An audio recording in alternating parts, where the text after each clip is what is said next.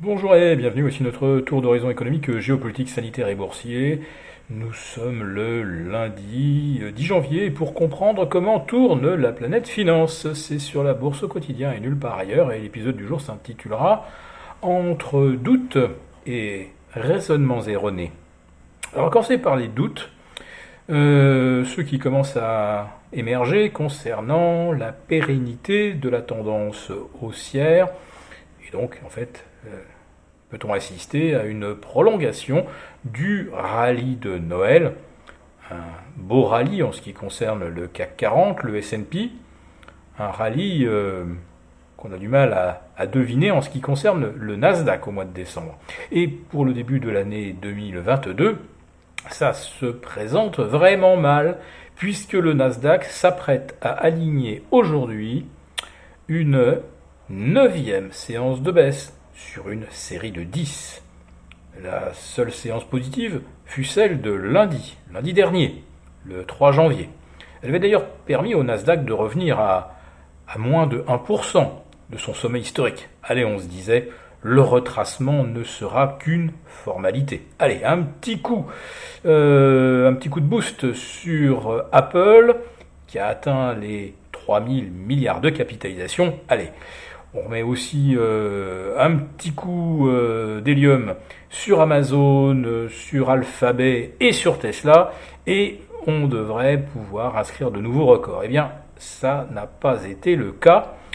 Euh, le S&P le 500, lui, en revanche, grâce aux valeurs non technologiques et un petit peu en retard, lui, a réussi à inscrire trois nouveaux records historiques consécutifs. Deux seulement euh, l'ont été en clôture. Et pour le CAC 40, eh bien, on est allé jusque vers 7350, 7380. Ça semblait là aussi très bien parti. Et puis là, qu'est-ce qu'on voit? Eh bien, on voit des euh, prises de bénéfices qui commencent à affecter justement des valeurs qui sont des proxys du Nasdaq, des Eurofins, des téléperformances, des Worldline avec des écarts de moins 4 à moins 5%. On n'avait pas vu ça euh, très souvent, même au cours de l'automne 2021. Euh, euh, lorsqu'il y a eu de rares consolidations, les technos ont été relativement épargnés. Et puis on voit également le luxe. Alors le luxe, nos call, K-H-O-L, on peut même rajouter le P de Pernod Ricard, eh bien là aussi, des prises de bénéfices commencent à apparaître, avec Hermès, moins 3,7, on a 2,5 de baisse sur Kering, euh, sur LVMH. Là aussi, des comportements euh, assez inhabituels et euh, que l'on n'avait jamais observé d'ailleurs dans un marché qui demeurait haussier. Donc ça veut dire que quelque part, quelque chose semble avoir un petit peu changé sur le fond.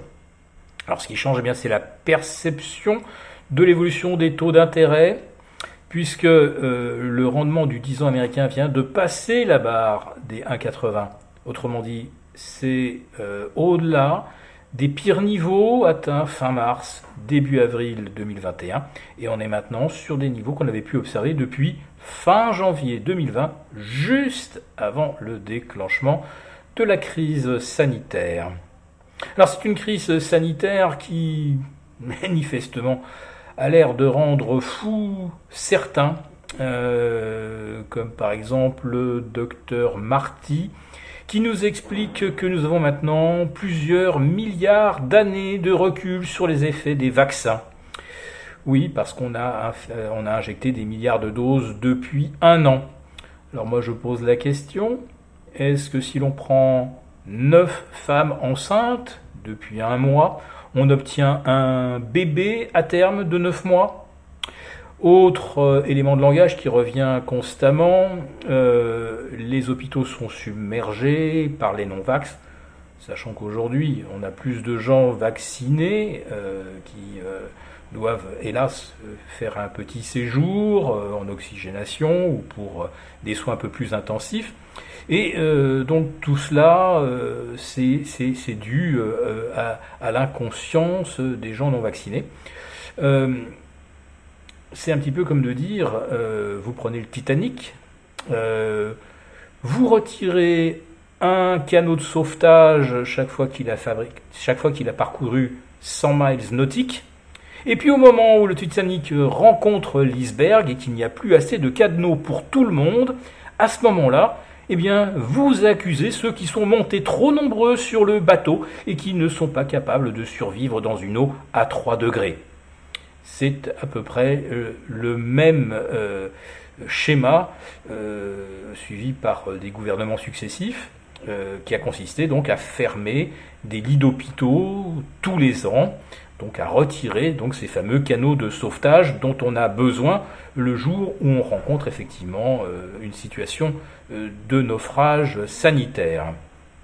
Et des raisonnements erronés comme cela, on en est abreuvé.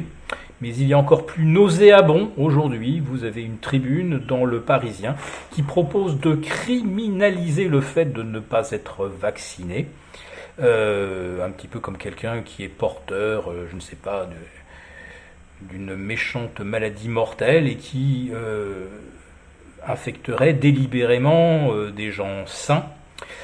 Euh, n'oublions pas qu'à une certaine époque de notre histoire, une partie de la population a été ostracisée, mise en apartheid, parce qu'elle était réputée être porteuse du typhus. Ça s'est évidemment très très mal terminé. Et puis bien sûr, euh, le concept de criminaliser la non-vaccination. Demain, on pourra criminaliser les gens qui ne sont pas porteurs euh, de la grippe, pardon, qui ne n'ont pas été vaccinés contre la grippe, euh, ni contre eh l'hépatite, et puis, et puis quoi d'autre? Voilà, donc il y a beaucoup de choses quand même euh, un petit peu nauséabondes qui circulent, mais qui euh, risquent en plus d'avoir des conséquences néfastes sur euh, l'ambiance et sur la croissance économique.